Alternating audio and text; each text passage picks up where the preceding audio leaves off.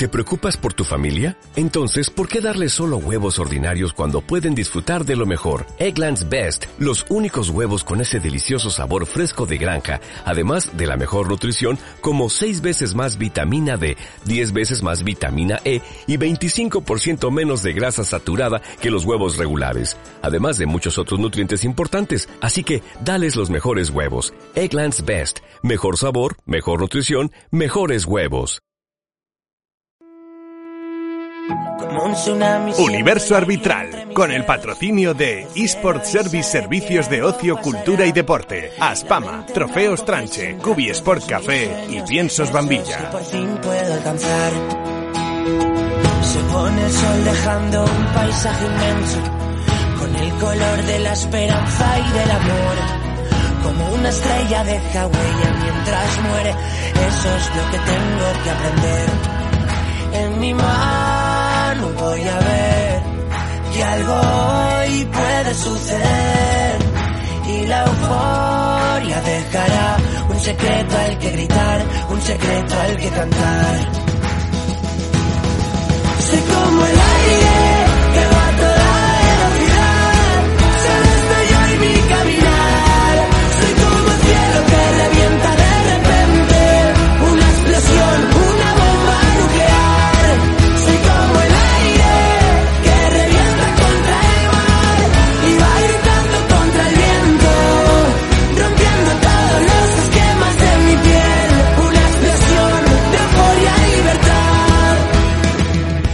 Buenas tardes. Eh, bueno, es verdad que, estamos en la misma hora que Directo Marca Valladolid, eh, a eso de la una de la tarde como cada día, pero es verdad que es un programa diferente. Les saludamos en este nuevo universo arbitral, eh, que ya saben, en el día de hoy ya les avisamos durante la semana que no íbamos a tener este directo Marca Valladolid y debido a que esta tarde se va a disputar en el Estadio José Zorrilla ese partido entre el Real Valladolid y el Real Betis, pues hemos decidido adelantar el programa y os vamos a acompañar hasta las eh, 2 en punto de la tarde. Además, hoy es un universo arbitral, bueno, ya lo pueden comprobar que no está sonando la voz de Paco Izquierdo, tampoco tenemos en el estudio con nosotros a Juan Carlos Alonso, eh, que pronto se van a reincorporar, por supuesto, a este universo arbitral. eh, y de hecho, bueno, es que nos hemos hecho eh, con el programa. Les habla, por supuesto, Jesús Pérez Baraja. Y vamos a, como cada semana, pues eh, hablar eh, de arbitraje. Este programa siempre lo decimos desde el punto de vista arbitral, pero para todos los eh, públicos con eh, contenidos y con eh, eh, un especial que les vamos a presentar hoy que seguro que les gusta. Hacemos una rápida pausa y enseguida comenzamos en este nuevo universo arbitral en este miércoles 5 de enero de 2022. Universo Arbitral, con el patrocinio de eSport Service Servicios de Ocio, Cultura y Deporte, Aspama, Trofeos Tranche, Cubi Sport Café y Piensos Bambilla. Pues eh, lo prometido es deuda. Les decíamos, tenemos eh, preparado algo especial en el día de hoy. Y hoy ya digo que no vamos a saludar a Juan Carlos Alonso, pero sí tengo aquí a mi vera en este estudio de Radio Marca Valladolid a Pedro Rodríguez. Pedro, ¿qué tal? Buenas tardes. Muy buenas tardes, Jesús. Aquí me habéis liado. Sí, nos hemos hecho ¿eh? con el control de, de- de- de este programa también. Como- Sí, sí, pero autorizado, ¿no? Sí, por supuesto, por supuesto. Y nosotros encantados, ¿eh? Que cuenten con nosotros cada vez que, que lo necesiten. Y, y aquí estamos. Y hoy además porque tenemos eh, un especial. Nos escriben muchos oyentes habitualmente. Eh, ¿Cuándo vuelve Pedro Rodríguez con sus goles y gestas?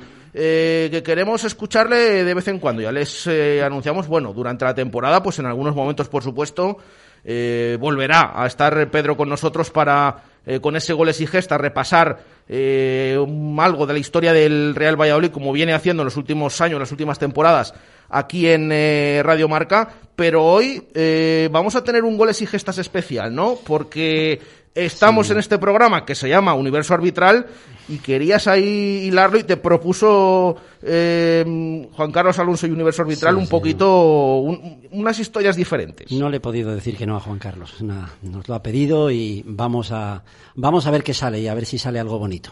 Bueno, pues eh, con este especial eh, goles y gestas aquí en Universo Arbitral, vamos con, como habitualmente, con esa primera música de hoy.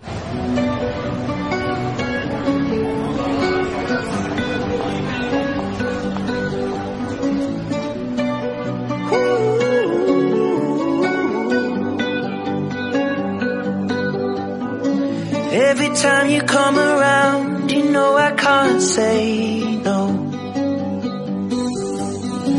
Bueno, pues estamos eh, escuchando este Bad Habits de Ed Sheeran, eh, Pedro, para empezar esta primera historia, esta primera parte de la historia de hoy.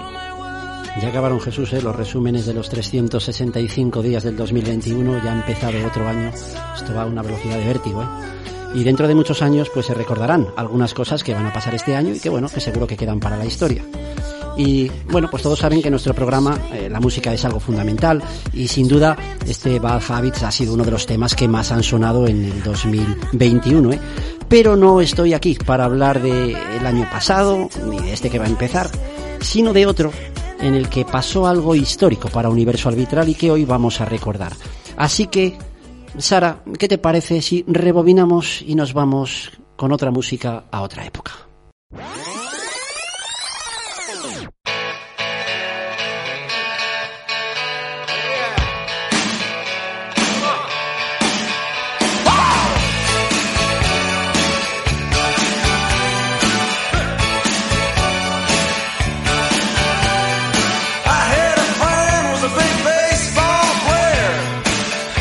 Otra música que por supuesto nos suena, de hecho en algún goles y gestas también la ha recuperado Pedro, estamos escuchando a Bruce con este Glory Days. Estos son los mejores días que decía Bruce Springsteen en el año en el que era éxito este tema y a dónde nos vamos a ir, porque nos vamos al año 1992. Desde luego que en 1992 en España hay muchas cosas que recordar. Es un año en el que el país sigue sufriendo el azote del terrorismo. Es el año en el que por primera vez un tren circula en España a 300 kilómetros por hora.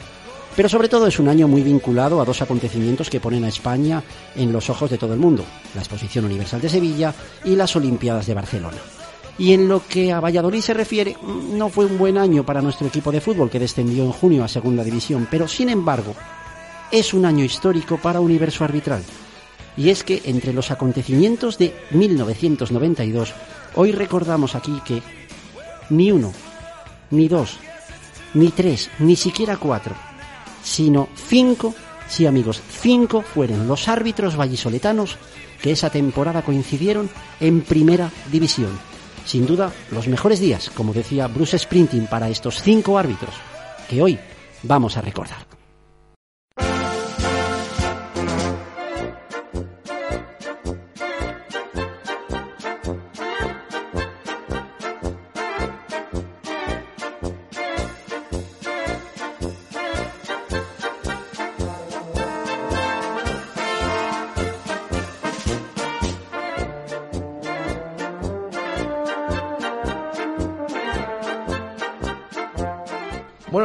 Escuchando esta, esta música. Siempre digo que Pedro me, me sorprende. Me ha puesto aquí música checa tradicional. Quiero pensar a ver por dónde bailar a nuestro primer personaje de hoy, porque nos vas a hablar, Pedro, del primero de ellos, de José Enrique Rubio Valdivieso. Si te sorprende esta música, espérate a la última. Efectivamente, vamos a hablar de José Enrique Rubio Valdivieso como nuestro primer personaje de los cinco árbitros que vamos a recordar hoy. El de Urones de Castroponce, que hoy tiene 68 años, fue un referente en el arbitraje vallisoletano. En este año del que hemos eh, establecido, en 1992, ya llevaba dos temporadas arbitrando en primera y en segunda a la vez, porque aprovecho para recordaros que por entonces los árbitros, muchos árbitros arbitraban en la misma temporada tanto en primera como en segunda. De hecho, así sucedió con los cinco árbitros de los que hoy os vamos a hablar. Pues Rubio Valdivieso, que debutó en primera ante un equipo de Vicente Cantatore, que evidentemente no podía ser el Valladolid, fue un Sevilla Logroñés, estuvo siete temporadas en primera división y le tocó lidiar mm, con momentos muy muy complicados como aquellas guerras que había entre los presidentes del Betis y del Atlético de Madrid. Acordaros, los, los más veteranos, Lopera por una parte y Gil por otra. Aquello era una guerra abierta que se trasladaba luego a los terrenos de juego. Y en un partido de Copa que jugaban entre los dos, se dice la leyenda que Gil pidió a un árbitro castellano para poner paz. Y allí que fue el bueno de Rubio Valdivieso. Aunque la guerra fue aún más fuerte, imaginaros lo que pasaría, pues el estadio del Betis quedó clausurado después del partido. Rubio Valdivieso fue también, por ejemplo, el árbitro del debut de Guardiola con el Fútbol Club Barcelona. Pero aún hay más de contaros de, de José Enrique, y es que por algo le hemos puesto esta música checa. El 26 de septiembre de 1995, Rubio Valdivieso se convierte en el 73 árbitro de la historia y primer árbitro internacional vallisoletano. 73 internacional, primer árbitro internacional de Valladolid.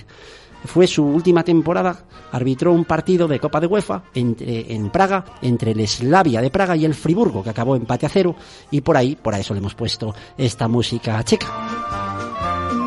Lógicamente, después de 79 partidos en Primera División, pues bueno, hay aciertos, algunos errores que seguro que Quique Setién no se olvidará, eh, polémicas, sanciones que también sufrió, pero no nos vamos a detener en eso en ninguno de los cinco, porque bueno, eso forma también parte de la propia vida del árbitro. Sin duda, un gran personaje en el arbitraje vallisoletano, José Enrique Rubio Valdivieso.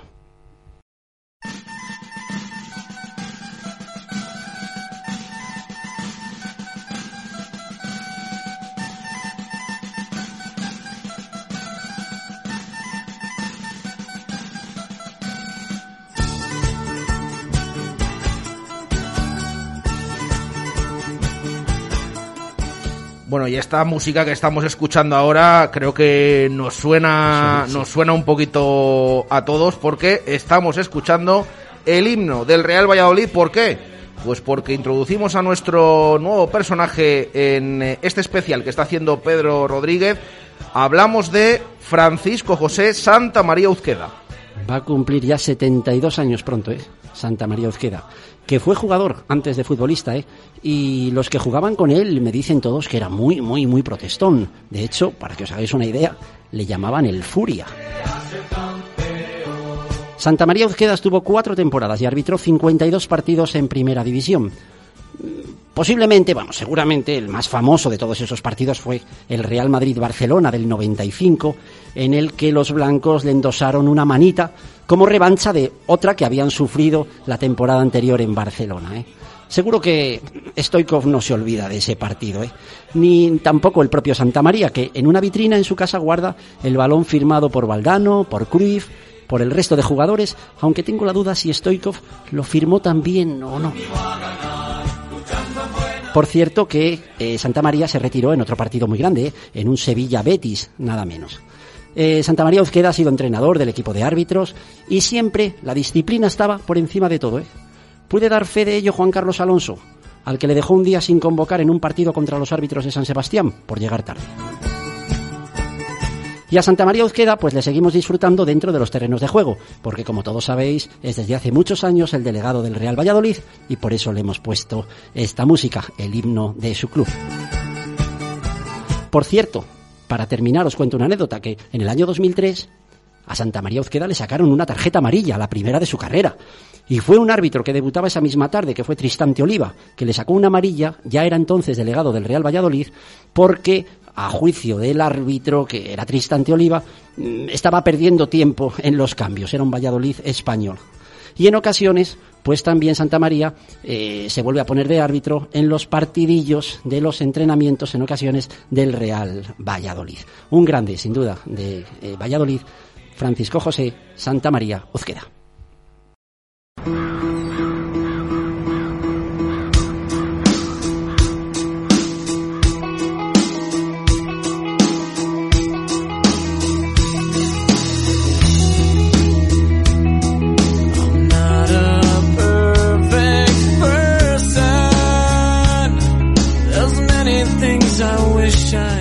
Pues estamos escuchando la siguiente música y de hecho ya vamos a empezar también a repasar algunos árbitros que, fíjate, yo tenía controlados a unos cuantos, lo hemos debatido en alguna ocasión y, hablado esos años dorados del arbitraje vallisoletano con Juan Carlos Alonso en este universo arbitral. Estamos escuchando The Reason para hablar de Clemente Rivas Fernández. Clemente Rivas Fernández, que ha cumplido 68 años y estuvo tres temporadas en Primera División en los que arbitró 22 partidos. Debutó en lo que fue el partido 1700 del Valencia en Primera División. Arbitró en el Camp Nou, dos veces en el Vicente Calderón. Llevaba una carrera muy prometedora, pero una lesión en el talón de Aquiles le obligó a retirarse y acabar con aquella prometedora carrera. Su final en el mundo del fútbol fue un poco raro, porque bueno, acabó un poco en los juzgados, porque cuando estaba lesionado, la federación le descendió a segunda división, cuando había otros árbitros que tenían peor puntuación para ello, y diez años después, la justicia, y por eso hemos puesto este tema, le dio la razón, le dio la razón a Clemente Rivas que tuvo que ser indemnizado por la federación. Clemente Rivas además tiene un curioso récord, que no es bueno ni bueno ni malo, pero mm, de toda la historia del fútbol español, me parece que son 403 árbitros, es el primero, el que más tarjetas amarillas por partido tiene, 6,77. Eh, Va Teixeira Vitienes es el segundo pero es el árbitro de la historia que más tarjetas amarillas por partido, o sea que se ponía firme. El amigo Clemente no, no podíamos andar con, con chiquitas con Me él. imagino que esto será o sea, por décimas, ¿no? O- Sí, me parece que Teixeira Vitienes me parece que es una décima menos. eh, sí, sí. Bueno, por ahí queda el dato que nos deja Pedro, que siempre son interenta- Ahí está. interesantes. Primer, es, es el primero en la, en la base de datos. Eh, y bueno, decir también que más allá del terreno de juego, Clemente Rivas, eh, siempre me cuenta Juan Carlos Alonso que eh, fue el que empezó a marcar el camino de profesor en Valladolid para el reciclaje de los árbitros, ¿no? Para la siguiente carrera de los árbitros, la siguiente vida que tenían, pues él es el primero que empezó a trabajar ese tema. Clemente Rivas Fernández.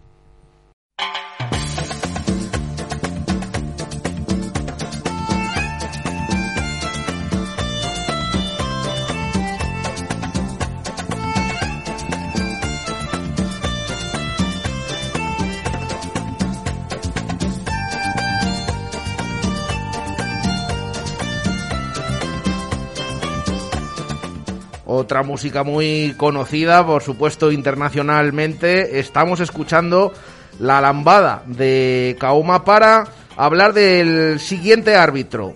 En este caso, Teodosio Hernández Velázquez. El de Medina del Campo, que ha cumplido la semana pasada 75 años. Yo a Teodosio Hernández Velázquez me la imagino en su casa, en una casa, cuando era más joven, una casa llena de silbatos por todas partes, ¿no? Porque ni uno ni dos, sino tres eran los hermanos Hernández Velázquez que han sido árbitros. Tres hermanos, ¿eh? Esto es un caso que eh, habría que mirar para otro programa eh, si se da en alguna otra ocasión. Fíjate que hablabas antes de Teixeira Vitienes, que también había dos hermanos. Hablabas de, bueno, de Iglesias Villanueva, que están ahora también eh, pitando, uno ya retirado. Bueno, en este caso, tres hermanos. tres nada hermanos, más nada tres hermanos fueron, fueron árbitros.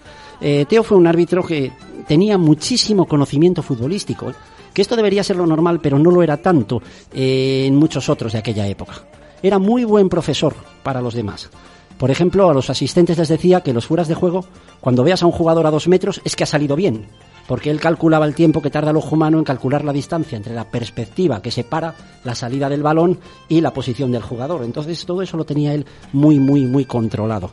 Eh, actualmente es el delegado del baloncesto Valladolid y de hecho su hijo Saúl es el director general eh, del club.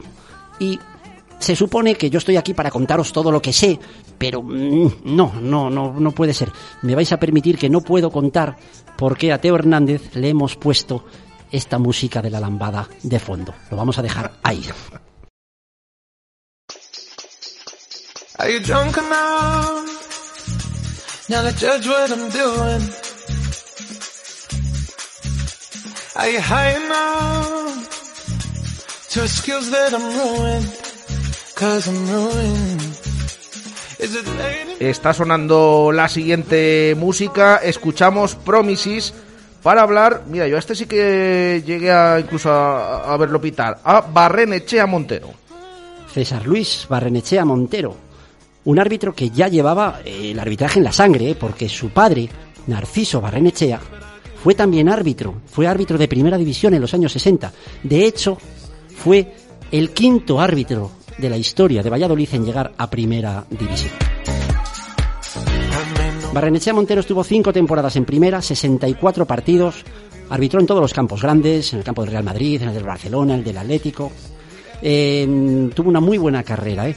Y luego, pues, mm, se fue para Cataluña, ha sido delegado de la Llagostera, ese equipo que no sabíamos, eh, ¿verdad? Que, que no No, sé- no, mira, esto no sabía yo Sí, que sí, había sido delegado. Delegado de la Llagostera. Es actualmente el analista arbitral en el diario El Mundo Deportivo. Eh, y bueno, hemos puesto esta música, esta música promis, porque sigue arbitrando, sigue arbitrando Jesús, pero en la preciosa Liga Promises. Y por eso le hemos dedicado esta música, ¿no? Porque en los niños eh, realmente está todo. Eh, de ahí saldrán jugadores, saldrán árbitros y lo más importante es que saldrán personas a las que Barreneche ahora les enseña fútbol, pero también disciplina y respeto.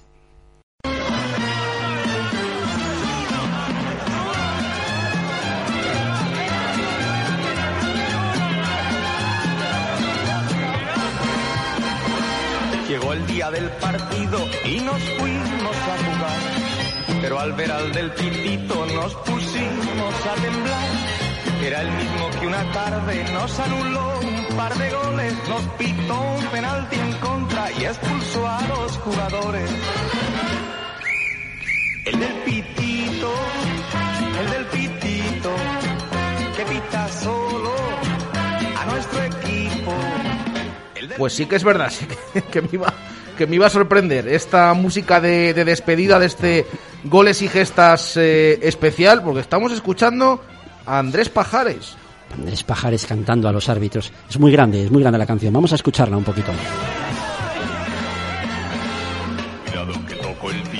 Bueno amigos, a, a petición de Juan Carlos Alonso, pues hemos salido Jesús y yo del retiro un poco para contaros la historia de los cinco árbitros en primera división, en una misma temporada, la 91-92, justo ahora hace 30 años. Sin duda, la edad de oro del arbitraje de Valladolid. Rubio Valdivieso, Santa María Uzqueda, Clemente Rivas, Hernández Velázquez y Barrenechea Montero. Cinco árbitros a la vez en primera división. Eh, ojalá que pronto haya más árbitros vallisoletanos en la élite, ojalá que pronto Valladolid sea referencia arbitral, como es este programa, Universo Arbitral, ya programa por excelencia, referencia en el mundo del arbitraje. Programa que seguro que dará mucho que hablar. Pronto estará por aquí Juan Carlos Alonso, Paco Izquierdo, todo el mundo para eh, contaros muchísimas cosas. Yo que vosotros no me perdería ningún programa. ¿eh? Eh, y bueno, ¿qué más? ¿Qué más? Desearos que os traigan muchas cosas a los Reyes esta noche. Que no saquen ninguna tarjeta roja. y espero que os haya gustado el recuerdo a los cinco árbitros de la temporada 91-92 de Valladolid en Primera División.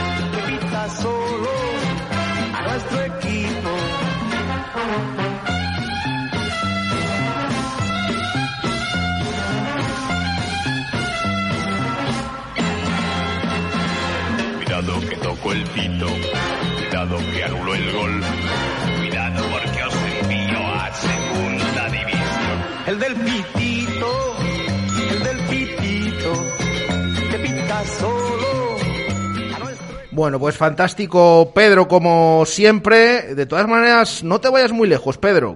Quédate que, que hoy te vamos a meter incluso ahí en, en tertulia para hablar de, de- de jugadas polémicas de, Aquí me quedo. Jesús. de la jornada. Aquí. En nada vamos con Pedro, vamos con esa tertulia, pero hacemos una pausa y enseguida volvemos aquí, en Universo Arbitral.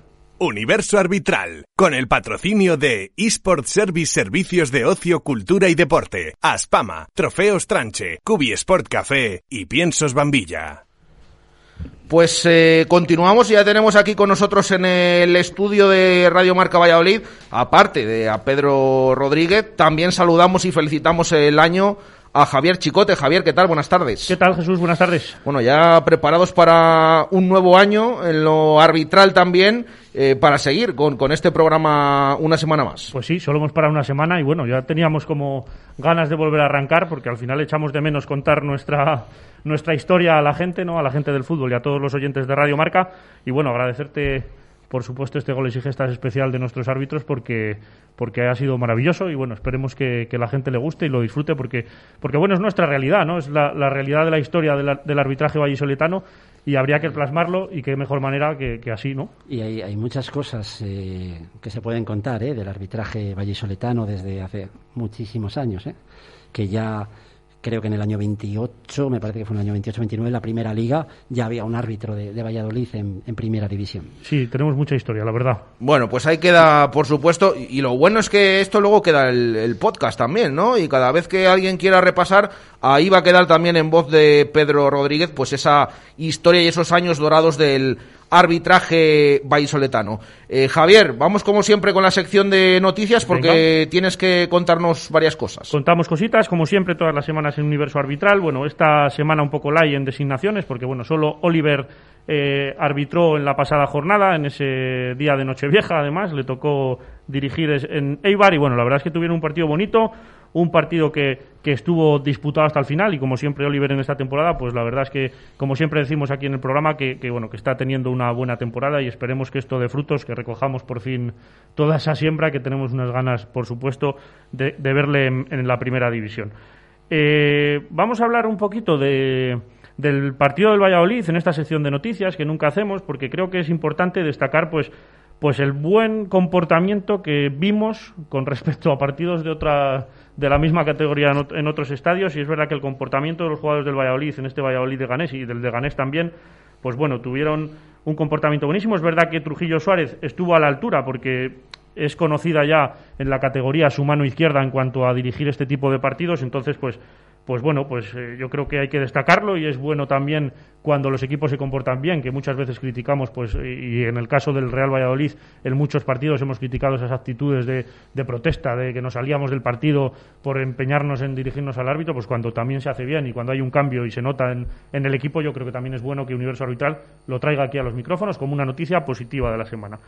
Y bueno, eh, quiero hablar también de, porque en el, en el programa hemos hablado de ese cambio de presidente en el Comité eh, Nacional y bueno, pues sí que es verdad que se está notando ya que el VAR está actuando menos. Entonces, bueno, yo creo que también es importante destacarlo, como aquí Juan Carlos Alonso avisó por el criterio que Luis Medina traía a- de Madrid a- al resto de, de fútbol español, yo creo que que se va a notar, que se va a seguir notando y que es verdad que las intervenciones del VAR, pues ya lo dijo Luis Medina, que, tenía que decidir en esas jugadas que siempre debatimos en la tertulia o que siempre se debaten en los bares, era el momento de dejar que los árbitros decidieran y que el VAR entrara solo en las, en las jugadas que eran claras y manifiestas, que por otra parte es lo que venía en el protocolo. Entonces también destacarlo porque, bueno, yo creo que es importante también el, el- este modificación de criterio que seguro que al espectador también le Claro. va a dejar mm, ahí un poquito de... Yo creo que va a traer también un poquito de crispación, entre comillas. Al final se dice muchas veces, eh, bueno, que haya un dirigente u otro, o mm, en, el, en el CTA, por ejemplo, pues eh, no se va a notar. Bueno, lo- es lo que nos estás eh, eh, contando. Al final, cada uno, desde Claro. esa posición, pues marca unas directrices y desde luego que, de momento, hombre, acaba de, de llegar Medina Cantalejo, pero sí que, como dices, ya algo se ha notado en, este arranque de año. Sí, como todo director de orquesta, si lo asimilamos a la música, pues bueno, la orquesta no suena igual cuando dirige un director o cuando lo dirige otro. Pues esto es lo mismo. Es verdad que en el arbitraje, como nunca habíamos visto un cambio de presidente a mitad de temporada, pues nunca hemos hablado de este tipo de cosas o de cuestiones en enero. Entonces, bueno, sí que es verdad que los cambios van a ser poco significativos, aunque al espectador o a los propios, a los propios periodistas nos, nos llame la atención o, veamos cosas que sí que digamos, jolín, esta entrada hace un mes eh, nos la miraron en el bar y ahora es la misma o muy parecida acción y no está entrando el bar. Pues se va a dar y yo creo que es lo, el- los, de los poquitos matices que vamos a ver en este arranque del mandato de Luis Medina. Y como última noticia, voy a recordar esas, porque el Día de los Santos Inocentes fue divertido en el mundo arbitral, ¿no? Y en las cuentas de Twitter. Y la verdad es que regla 18 estuvo muy, no sé si lo viste, Jesús, muy divertido, porque decía que Mateu, pues bueno, que, que se despedía del arbitraje. Entonces, pues bueno, indicar que no, que Mateu va a seguir, por supuesto, que no se va a marchar. hasta donde le echen, ¿no? Hasta cuando le echen. Yo creo que Mateo además es de los personajes que, que va a sobrevivir a esto de la edad, ¿no? Porque bueno, también el fútbol lo agradece y lo hablábamos aquí en, en uno de los últimos programas de Universo Arbitral y decíamos que, jolín, que es muy difícil eh, que con tus decisiones quede contento todo el mundo, te equivoques o no. Y Mateo Laoz tiene este punto de convencer a periodistas, jugadores, entrenadores, incluso a los árbitros a veces. Esto del diálogo también, ¿no? Sí, que yo creo utiliza que su, su modo de, de relacionarse, pues porque a lo mejor los jugadores es verdad que le ven como más abierto o más difícil de, de- de dirigirse a él, no sé, pues ya sabemos que en los árbitros como en los jugadores cada uno tiene su carácter y Mateo es verdad que con el suyo pues mm, hace que todo el mundo le comprenda mejor y a algunos de, lo- de nuestro colectivo nos, nos parece que pues que evitaríamos muchos gestos por aquello de la elegancia en el árbitro, el, el, bueno, pues el, el modo de arbitrar que hemos tenido nos han enseñado a veces y Mateu lo lleva al modo más jugador, al más deportivo, al más estar cercano. Es verdad que Mateu se dedicó hasta segunda vez tercera, si no me equivoco, como futbolista y eso también te, te hace diferente. Entonces, bueno, yo creo que también Mateu pues eh, tiene ese ese estar en el campo casi semiprofesional que conoce la temperatura, conoce los estados de ánimo de los jugadores, sabe cuándo les tiene que hacer una broma, cuándo no se la puede hacer y se tiene que poner serio. Yo creo que esto en el fútbol profesional gusta y a los jugadores, pues claro, les gusta. Bueno, pues queda todo apuntado, por supuesto. Y ahí está también lo que nos cuenta Javier de, de, este día especial que fue el 28 de diciembre y que no, que no, que Mateu Lauz va, va, va a seguir, Mateu Lauz. Eh, venga, vamos a hacer una pausa. Ya saben que les vamos a acompañar hasta las eh, 2 en punto de la tarde y seguimos en Universo Arbitral en nada con la tertulia. Universo Arbitral, con el patrocinio de eSport Service Servicios de Ocio, Cultura y Deporte, Aspama, Trofeos Tranche, Cubi Sport Café y Piensos Bambilla.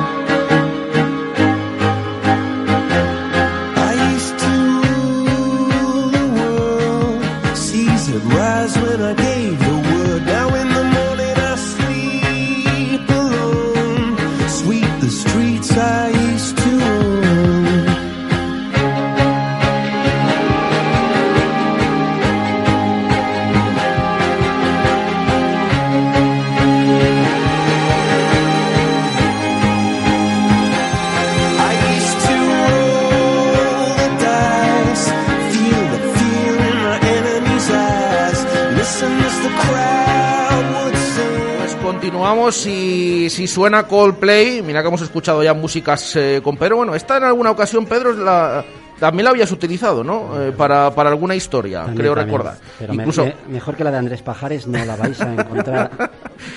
de hecho, me suena, eh, alguna vez recordando a Joseba Llorente y ese gol, no sé si es de ese año por ahí, ese 2007, 2008, do- 2009, por ahí, Es- es esta música. Es posible que fue aquel programa que luego, por cierto, nos escribió Joseba para Eso es. Hombre, eh, es que ya decimos que lo bueno es que queda luego en el podcast y que el que no lo ha podido escuchar en directo, pues luego lo, lo va a poder eh, escuchar. Vamos con esta tertulia que tenemos varias jugadas que, que analizar con Javier Chicote, se queda como decimos Pedro Rodríguez y saludamos también a compañero de Universo Arbitral que nos acompaña también por vía telefónica. Nacho Cifuentes, ¿qué tal? Buenas tardes.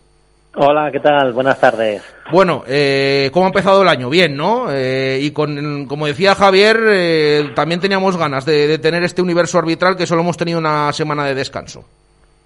Pues sí, la verdad que es como cuando estaba arbitrando en activo. En cuanto dejas de, de- arbitrar un par de semanas, ya tienes un mono impresionante. Pues esto es lo mismo. Con muchas ganas de, estar con vosotros y comentar las jugadas que tengamos. Bueno, pues vamos eh, a esas jugadas. Eh, la primera que tenemos aquí reseñada es eh, la de ese Getafe Real Madrid.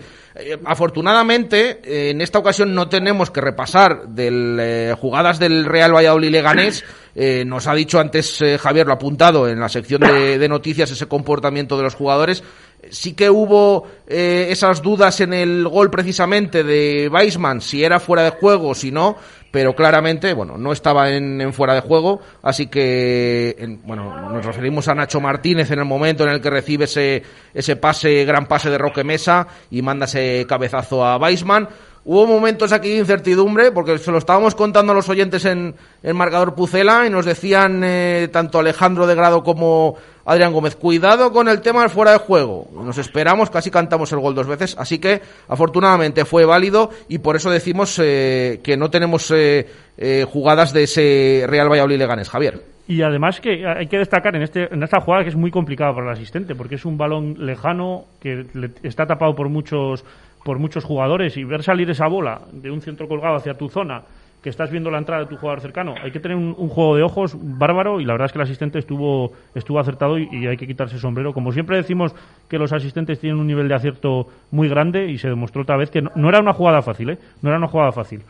Y de hecho, bueno, cuando nos decían eh, Adri y Alejandro, cuidado que puede haber fuera de juego, claro, dices, ¿cómo puede ser? Si está ha sido el pase de Nacho Martínez desde línea de fondo a Weisman. No, es que era en la jugada anterior en la que se revisó, pero rápidamente se vio que no era ese fuera de juego después del pase de Roque Mesa a, a, Nacho Martínez. Pedro, muchas veces en, en, el campo estás ahí dudando con esto del bar, de si lo pueden señalar, ¿no? Bueno, el otro día eh, al hay, final no, no hubo dudas. Yo hay goles que directamente ya no celebro hasta pasado un minuto. O sea, ya me... Bueno, hasta el propio Juan Carlos Alonso, que lo decíamos el otro día en la retransmisión, aquí muchas veces está con los chicos que ya se vuelven locos en cuanto escuchan el gol, pues ya saben esa diferencia, sí, sí. unos segundos con la televisión aquí de, del estudio, y aquí está siempre Juan Carlos Alonso para decir, cierto, cuidado cierto. que hay que ver, hay que esperar. Y ya cuando, cuando se ve que no hay ninguna duda, ahí es cuando ya Juan Carlos eh, incluso también eh, es que está celebrándolo. En eso soy muy pesimista, soy de, cada vez que metemos un gol soy de los que siempre pienso, ahora pasa algo y, y, y entonces hasta que no pasa el rato y realmente se confirma. Es verdad que muchas veces en Zorrilla nos hemos quedado con el gol a medio celebrar. Entonces yo sí, creo que bueno, tenemos todos un poquito el, el... el primer año en, en, primera división después de la vuelta, con Sergio González en el banquillo, ¿cuántos goles sí, hubo sí, que, que, que, luego no valían? Unos cuantos. Pero bueno, eh, eso también luego fue cambiando y afortunadamente el del otro día pues sirvió para esa victoria del Real Valladolid y fue completamente legal. Así que como digo, vamos a analizar otras jugadas eh, que ha sido una jornada que también ha dejado unas cuantas cosas en segunda división, porque hay un partido que se ha llevado la palma. Pero bueno, eh, vamos a empezar primero con eh, ese, no sé cómo llamarlo, agarrón, es que no sé si se, agarrón o sujeción entre eh, de Damián Suárez a Marcelo en el Getafe Real Madrid. Creo que tenemos todos esa jugada en, en mente, eh, Javier, que eh, también, eh, a ver, estando el Real Madrid de por medio, que es uno de los clubes que, más seguimiento tiene en toda España, pues eh, todavía hay más polémica. Pero también hay que aclarar y contar a los oyentes un poco sí. esa jugada como se dio. Sí, y en esto además me voy a aprovechar de que tenemos a, al director de formación de Universo Arbitral y mejor que él no nos lo va a explicar nadie porque es una jugada que hay que diferenciar entre lo que es una, una sujeción y lo que es un agarrón real. Entonces yo creo que Nacho aquí sí que nos puedes echar un cable y explicarnos pues, esa diferencia que... Pues, pues, pues efectivamente, cuando eh, comentabais la jugada decíamos no sé si llamarlo agarrón, sujeción, pues precisamente esa es la clave y la clave técnica en este caso, porque el reglamento distingue perfectamente eh, lo que es la infracción, en este caso es la sujeción, sujetar es impedir que, un jugador se desplace en el terreno de juego, a, al simple, a un agarrón, que yo puedo estar agarrando, tocando la camiseta, incluso esta camiseta como es de la tela, pues se va a estirar, pero eso no, no va a significar que esté sujetando con esa fuerza o intensidad al, al jugador. Yo creo que en este, en este caso eh, hay un simple, una simple, eh, un simple agarrón que toca la camiseta y, ese contacto físico, pero no es la fuerza necesaria para sujetar, para retener a ese jugador. Y yo creo que es lo que interpreta ahí el árbitro. Pedro, esto muchas veces lo hemos visto recientemente también. Creo que fue en una jugada que debatíamos también aquí. Estaba yo presente ese día en ese Real Valladolid Fuenlabrada que se iba Oscar Plano, que llegó a tirar y fue un agarrón y, suelta rápidamente. Eh, muchas veces esto hay dudas, ¿no, Pedro? Sí, claro. Es, es que es un tema muy polémico. Eh, yo, eh, si fuera aficionado del Real Madrid, que no lo soy, pero vamos, diría que es penalti, que es penalti clarísimo que el, el, jugador del Getafe hace intención ya de, de, de, agarrar al jugador y que solamente con esa intención pues ya se está dando una conducta que, que podría provocar pitar el penalti. Pero, claro, no, por, pero en, por, encima de eso en está... Este caso, perdona, sí, sí, sí, En este caso, perdona que se interrumpa, es que en este caso este tipo de infracciones no se, no se sanciona mm. solamente el mero hecho, la intención, como en dar o intentar dar claro. una patada, como ya veremos luego, sino que estas son de, de ejecución, claro, de claro. realmente. Claro, claro, por eso digo que a nivel aficionado pues mm, claro. yo diría, es un penalti clarísimo. Pero luego está la explicación arbitral, la norma, el reglamento y después de esa explicación da pie a que el árbitro eh, haya tenido una actuación que se pueda considerar correcta conforme a, al reglamento. Sí, además es una jugada que, que, que, la ve en directo el propio árbitro, o sea que no, no cabe. Lo, lo primero es una jugada que, que, es de estas que vamos a ver, que el VAR ya no va o va a, inter, a, inter, a eh, entrar menos y luego es una jugada, lo que dice Nacho, en esta jugada, además Marcelo le da, le da hasta facilidad al árbitro, porque el propio Marcelo se frena en la jugada, es decir, no, no continúa la acción, como ve que le sujeta, se para. Sí, se para. Entonces yo creo que es también lo que el, el árbitro dice, bueno, pues mm, estás parado, pues mm, allá tú, ¿no? Yo pregunto, ¿tú crees que si eh, va a verlo al monitor hubiera cambiado de opinión o no? Pues a veces es que ver, siempre lo hemos dicho y en Universo Habitual muchas veces lo, lo decimos, que ver las, imágenes porque en, en el campo tienes una percepción. Vienes por detrás, estás viendo la jugada en directo, a velocidad real de juego, el balón, la distancia que tiene el balón en esa disputa o, o dónde llega el jugador. Y a veces luego verlo en la pantalla, en una imagen como la que podemos ver ahora, la que estamos viendo en el estudio desde los teléfonos nosotros, y es verdad que te puede distorsionar la acción. Yo, yo es cierto que a lo mejor, y el árbitro va al bar y no cambia el criterio, como hemos visto en algunas ocasiones, en pocas ocasiones, pero en algunas ocasiones sí que se ha visto que han ido a ver una jugada y ha determinado que el criterio que había visto en el campo hubiese sido el mismo, pero es verdad que en este tipo de acciones, como las acciones de tarjeta roja, que son muchas veces eh, a cámara lenta o que ya no se ven de la misma manera, te condiciona un poquito a cambiar la decisión.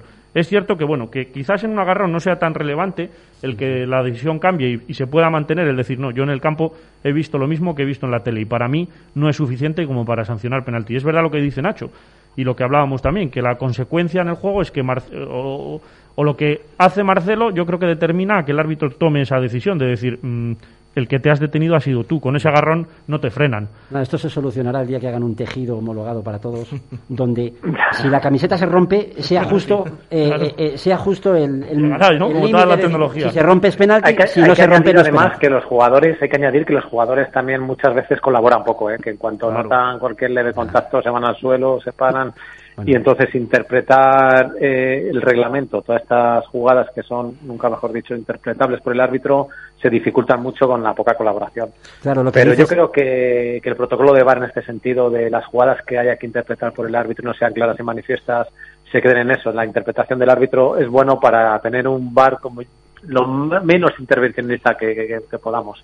Yo creo que en esa línea va el comité. Lo que dices tú es eh, que si Marcelo hubiera seguido, a lo mejor sí hubiera sido penalti, que precisamente por frenarse rompe la...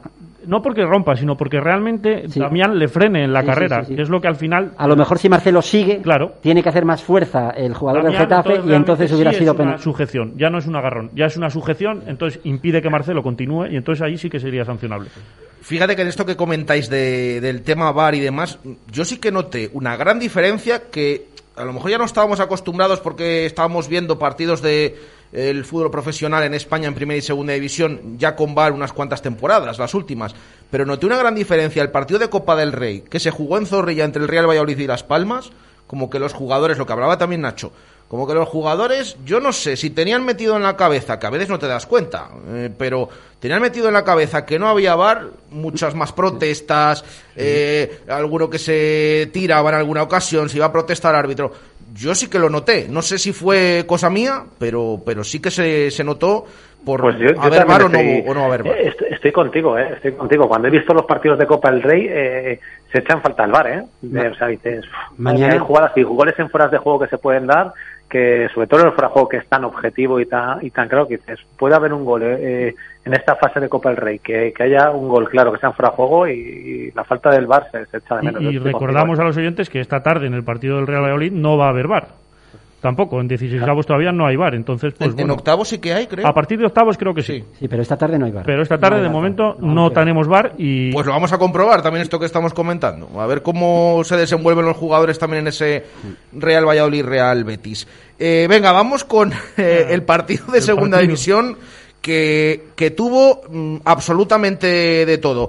Aparte de un penalti que viene de ahí también todo, un penalti pitado a favor del Real Oviedo, que a mí me parece que es muy riguroso y que de ahí viene toda la protesta de la Ponferradina, lo que pasa que ya luego pues eh, llegó un punto que directamente pues eh, creo que el equipo berciano en, en muchos momentos del partido pues eh, se desquició y lo vimos con esas tres rojas que, que vio y que terminó también perdiendo ese partido 2-0. Eh, vamos a empezar con la roja que fue más peculiar porque fue un jugador antes de entrar, que fue José Naranjo en, en la banda. Si nos vamos a- al, al acta, claro, muchas veces lo estás viendo por televisión o estás en el campo y no sabes qué ha pasado.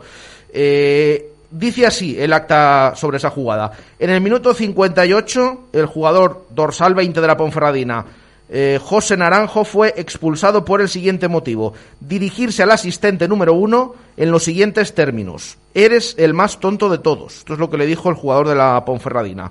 Eh, una vez que fue expulsado, volvió a repetir esta misma frase, encarándose con el asistente y teniendo que ser sujetado por miembros de su equipo. Cuando ya sus compañeros consiguieron alejarlo un poco, se dirigió al árbitro en los siguientes términos. Eres un sinvergüenza. Bueno, pues un eh, completo de naranjo que se le fue la cabeza, menosprecio y expulsión antes de Sí, entrar de al saltar al terreno. Yo creo que, Nacho, yo no sé si tienes eh, en tu retina alguna jugada de este tipo que nos haya sucedido. Yo, de verdad que no me acuerdo.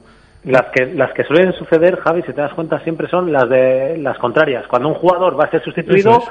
te- y está caliente también porque está participando en el juego y te insulta cualquier cosa y es- le expulsas y no se realiza el cambio. Pero es verdad que este tipo de jugadas, que un jugador que va a entrar al terreno de juego, que se supone que tiene las pulsaciones mucho más bajas, eh, se dirija en estos términos al asistente y al árbitro, yo tampoco lo recuerdo. No lo recuerdo y además en fútbol profesional también se me escapa que, que hayamos visto algún caso. Esto sí que es lo que dice Nacho. Es verdad que se ven más jugadas al revés, ¿no? Ese jugador que por frustración muchas veces se va caliente, encima o, o está caliente, encima le cambian y sí que Tiene una amarilla y Eso, se lleva tiene una otra, amarilla y ya te, te está O, o alguno que está en el banquillo ha pasado a veces. También, pero, sí, sí. pero que estés a punto de, de- de entrar y de participar, que es lo que tienes que estar deseando. que tu cabeza está más en O sea, voy a, a participar del partido. Tienes que estar deseando entrar y que. y que más y más cuando todo esto viene que, que claro yo indagando un poquillo porque claro a mí también me pareció curioso indagando viene a que el asistente cuando va a entrar al terreno de juego lo que le indica a este jugador es que los culotes que lleva por debajo del pantalón corto son de distinto color a los que a los de los propios pantalones. La norma indica que deben ser blancos pero que lo lleva indicando pues más de 10 años. O sea, esto lleva es una norma tiempo, que no es nueva.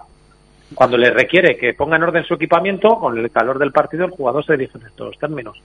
Pero no sé. Yo espero, Eh, como dije con, con Sánchez Flores cuando tuvo el, el- el altercado con, con el árbitro al final del partido, espero que la sanción sea ejemplar porque yo creo que a nivel profesional esto es eh, no se puede permitir, no se puede no se puede ver porque esto repercute, como siempre decimos, en el fútbol base.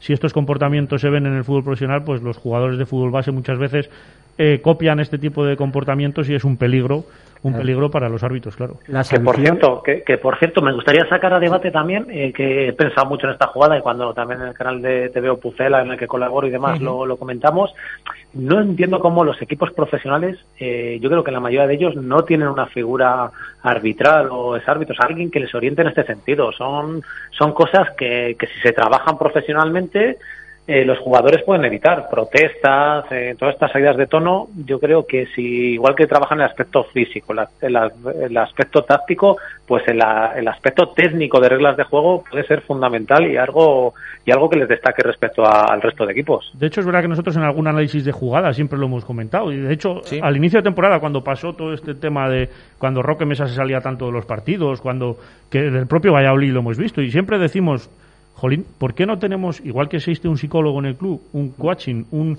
¿por qué no hay un señor o un árbitro en este caso, Bueno, en el Valladolid está Santa María Uzqueda. pero un, un, un tipo... Una que- figura diferente, Sí. que no ejerza de delegado, Eso, ¿no? es que no vale uno del club, porque al final el del club, pues le hago así la que espalda y... actualizado eso. también en, eh, en Tiene que ser un tipo que sea eh, eh, externo al club o que trabaje para el club y que en este tipo de sentido yo creo que hay muchas jugadas que si tú explicas a un delantero, pues sabe cómo puede exprimir y hasta dónde puedes estirar la regla.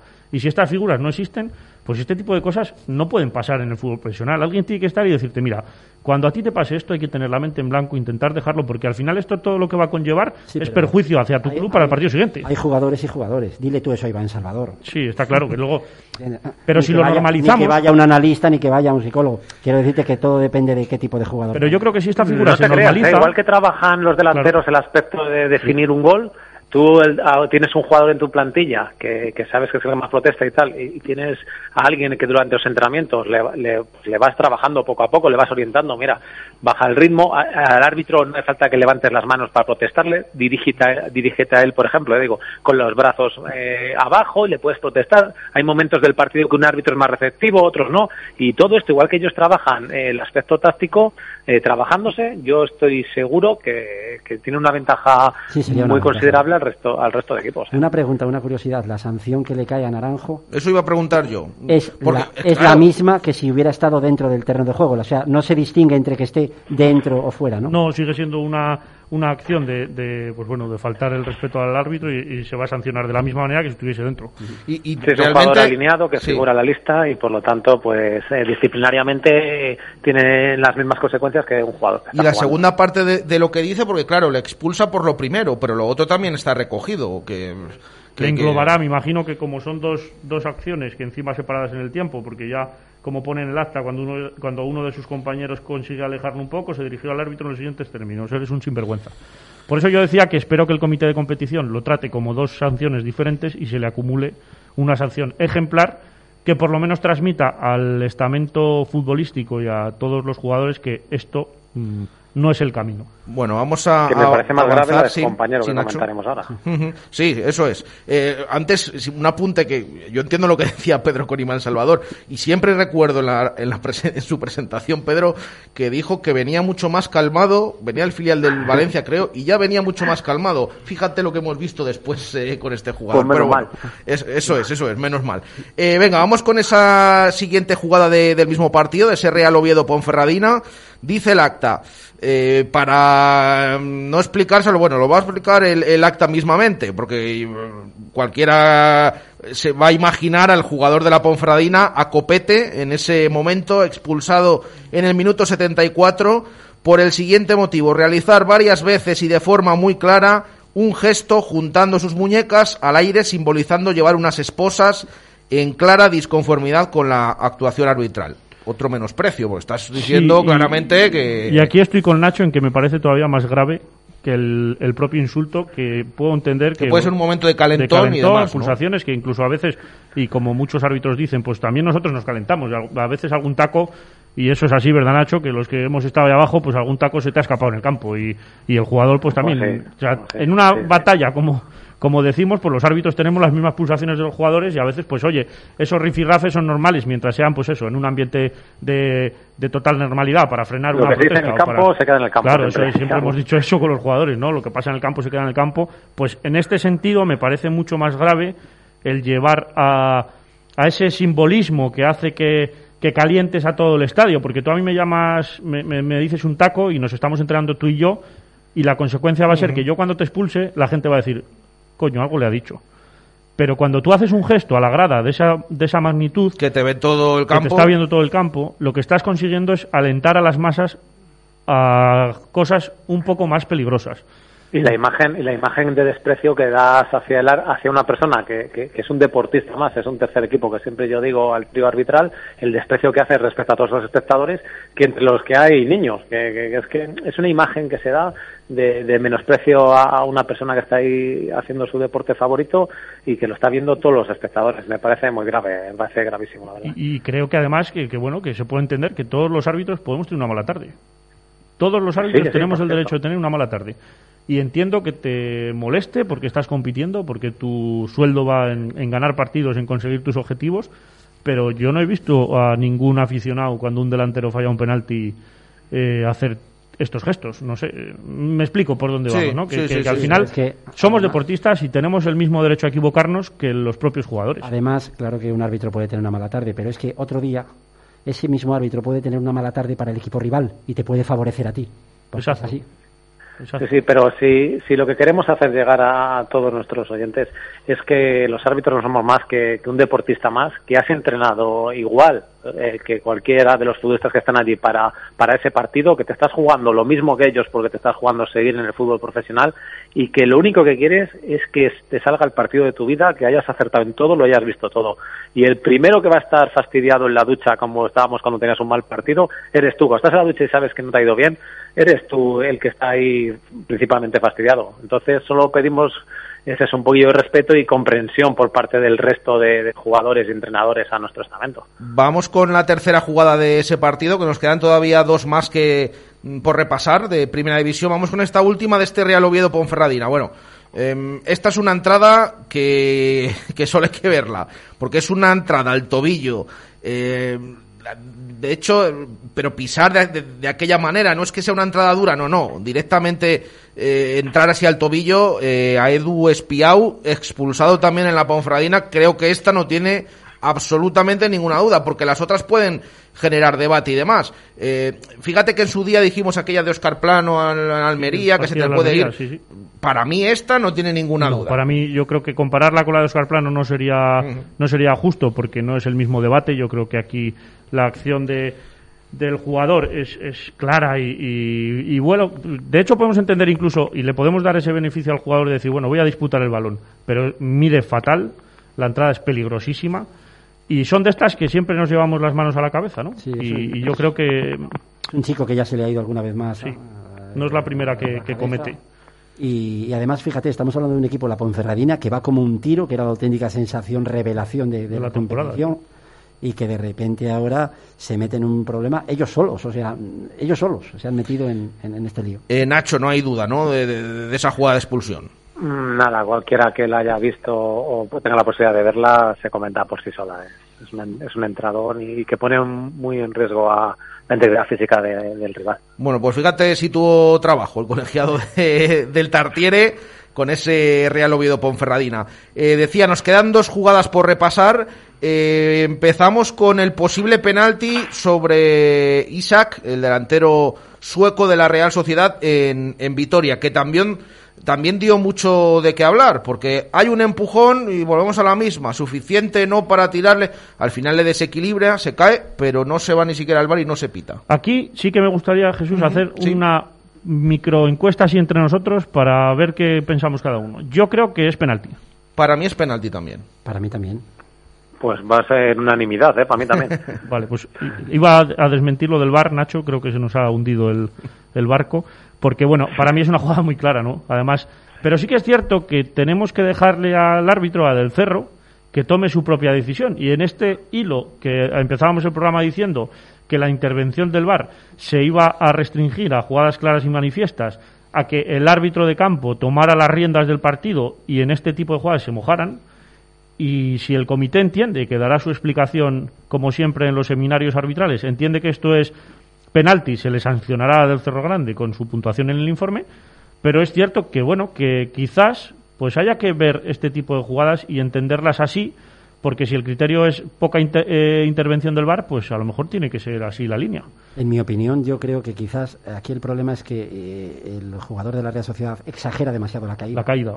O sea, eh, en el momento que toma el contacto, yo creo que se tira exageradamente y se ve que la caída es muy proporcionalmente superior la fuerza a, la propia de la mano. Y yo creo que eso es lo que a lo mejor le lleva al árbitro, es una opinión personal, es muy subjetiva, que a lo mejor le lleva al árbitro a pensar, no, no es penalti. Mientras que si a lo mejor el jugador de la Real Sociedad, si hubiera caído más normal o si hubiera tropezado, por, eh, quizás sea ese detalle que, suele pasar muy a menudo, eh, que los jugadores exageran eh, lo que pasa y no siempre eso les beneficia.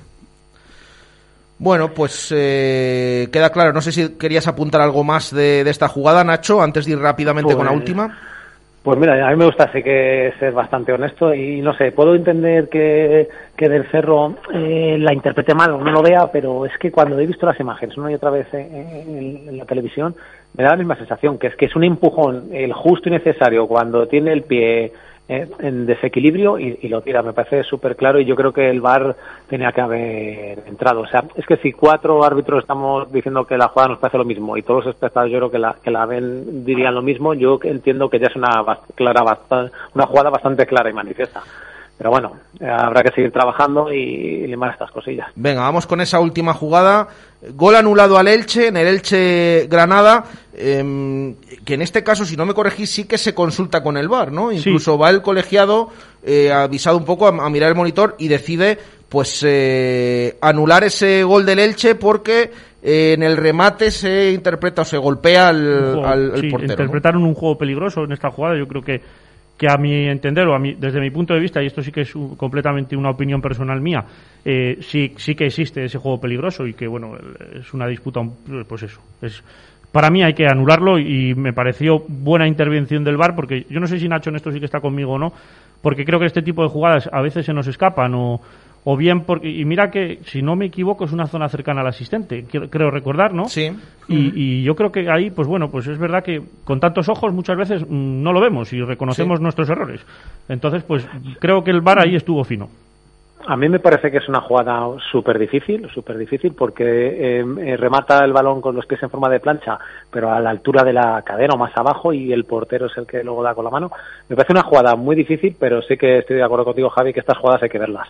Porque esto, eh, si no ves fotograma a fotograma en el campo, en carrera, tapado por no sé cuántos jugadores, no vas a tener la información suficiente para, para peritarlo bien mejor ir a verla, ¿no, Pedro? Para ante todas estas dudas es para que, para, eh, para, esto es para lo que tiene que estar claro, el VAR, Claro, eh, entraríamos en la polémica, ¿no? De que si el VAR debe ser más intervencionista o menos y ahora parece que se tiende a que sea menos. Bueno, pero, pero está claro, es que para esto tiene que estar. O sea, eh, al final es un elemento de ayuda que al final lo que tiene es que hacer justicia. Una jugada que como habéis dicho es dificilísima de ver por cualquier árbitro en directo y tienes el complemento que te de alguna manera te reafirma que vas a ser justo en esa decisión. Entonces eh, así debería así debería de ser. Bueno, pues eh, contado todo y repasada todas esas jugadas, nos quedamos sin tiempo, así que agradecemos a Nacho Cifuentes que nos hayas acompañado a través del teléfono para intervenir en esta tertulia y te emplazamos para otra próxima ocasión. Gracias, Nacho. Nada, gracias a vosotros y me veo citado allí en, presencia para daros un fuerte abrazo y felicitaros el año. Muchas Perfecto, eh, igualmente. Eh, y te esperamos ver pronto por aquí. Un abrazo. Eh, venga, lo dejamos aquí antes. Bueno, vamos a hacer unos pequeños consejos y despedimos el programa. Universo Arbitral, con el patrocinio de eSport Service Servicios de Ocio, Cultura y Deporte, Aspama, Trofeos Tranche, Cubi Sport Café y Piensos Bambilla.